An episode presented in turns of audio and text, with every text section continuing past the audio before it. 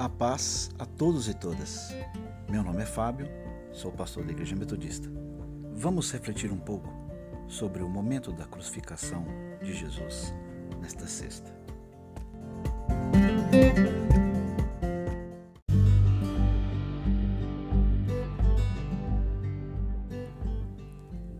Para muitos, a tradição da Páscoa e de todo o processo que antecede esse período se perdeu ao longo da modernidade.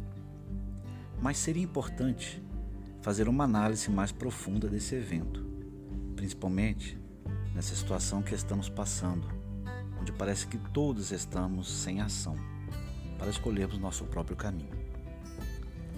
O evento da cruz pode parecer sem propósito, ou melhor, um momento de derrota e perda. Os judeus da época que condenaram Jesus pelas mãos de Roma, talvez tenham se sentido vencedores. A visão de um líder que se despontava com força tinha sido abafada pelo bater dos martelos nos cravos. Seus seguidores haviam se dispersados. Pensaram então que assim abafariam o movimento de Jesus. Mas vamos olhar novamente para o momento daquela cena. O texto está em João 19, e relata assim: Perto da cruz de Jesus estavam sua mãe, a irmã dela, Maria, mulher de Clopas, e Maria Madalena. Quando Jesus viu sua mãe ali e perto dela o discípulo a quem ele amava, disse à sua mãe: Aí está o seu filho.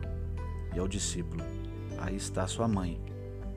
Daquela hora em diante, o discípulo a recebeu em sua casa.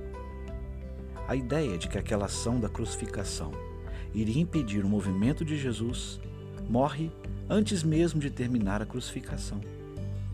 Se atentarmos melhor para o texto, Jesus faz um movimento em direção à construção de uma nova realidade.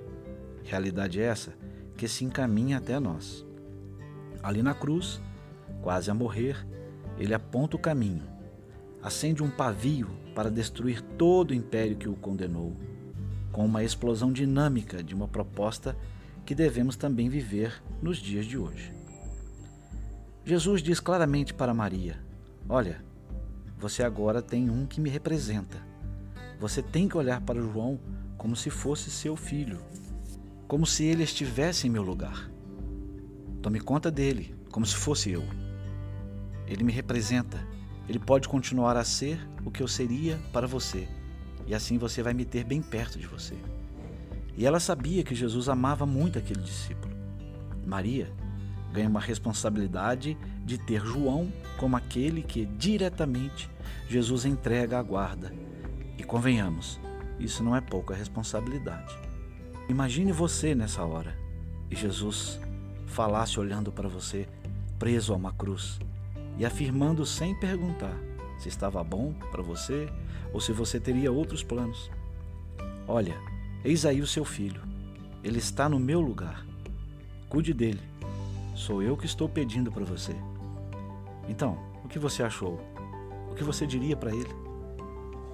E no mesmo instante, olhando para João, passa a incumbir a ele a tarefa de receber Maria como mãe e cuidar dela como se fosse ele próprio. Jesus praticamente diz a João: faça tudo o que eu faria, viva a vida como se fosse eu vivendo em você e cuide dessa família como se fosse eu. Será que iríamos dizer: não, mestre, eu não tenho condições e pensando bem, já tenho responsabilidades demais. Eu só estou aqui para te dar uma força e você não morrer sozinho. Mas se soubesse que iria sobrar para mim, eu faria como os outros discípulos e ficaria de longe eu não posso. Talvez, olhando de longe, muitos não conseguissem entender o que se conversava ali e poderiam pensar em palavras de tristezas, de despedidas sofridas, mas ninguém imaginava tamanha responsabilidade que era exposta ali. Amar como Jesus amou, andar como Jesus andou, não como um modelo estático parado no tempo, mas como um dínamo que gera realidades novas a partir de propósitos de responsabilidade de cuidar e viver com o outro. Se cuidarmos do outro como se esse cuidado fosse incumbência de Jesus, e se olhássemos para o outro como se fosse ele próprio, muitas das nossas realidades mudariam e estaríamos vivendo dias melhores. O que se iniciou ali foi o modelo da caminhada da igreja durante muitos anos, pois no princípio da igreja cristã foram as casas, as famílias.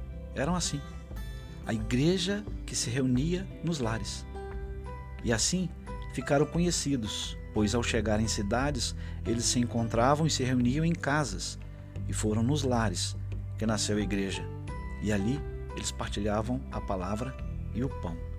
Em Atos dos Apóstolos está escrito assim: Todos os dias, no templo e de casa em casa, não deixavam de ensinar e proclamar que Jesus é o Cristo. Em Atos 5:42. Em outro, todos os dias continuavam a reunir-se no pátio do templo. Partiam pão em suas casas e juntos partilhavam das refeições com alegria e sinceridade de coração. Atos 2:46. O modelo de Jesus na cruz para seu discípulo e sua mãe foi a semente da construção da missão da igreja primitiva. Viviam a vida comum. O modelo de Jesus na cruz para seu discípulo e sua mãe foi a semente da construção da missão da igreja primitiva. Vivam a vida comum, compartilhem e construam como se fossem da minha família.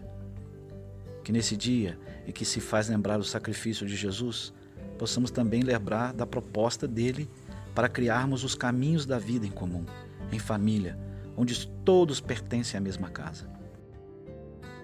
Esse é o modelo de Jesus, é o que quero seguir, e não uma missão que segrega e separa, que divide e impõe em risco a proposta de Jesus, que refaz laços entre aqueles que nada tinham em comum antes que transformam pessoas em ligações, em famílias que poderão mudar o mundo pelo cuidado que estão dispostas a doar. Foi então que a ação se deu e deve continuar em nossos dias. Daquela hora em diante, o discípulo a recebeu em sua casa.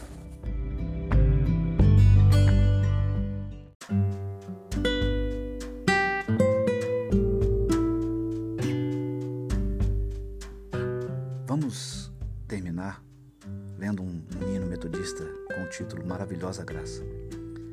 Maravilhosa graça, graça de Deus sem par. Como poder cantá-la? Como hei de começar? Ela me dá certeza e vivo com firmeza, pela maravilhosa graça de Jesus. Graça, que maravilhosa graça, é imensurável e sem fim.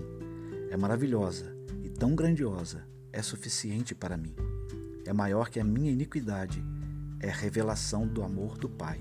O nome de Jesus engrandecei e a Deus louvai.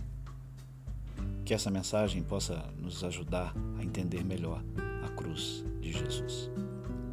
E até a Páscoa.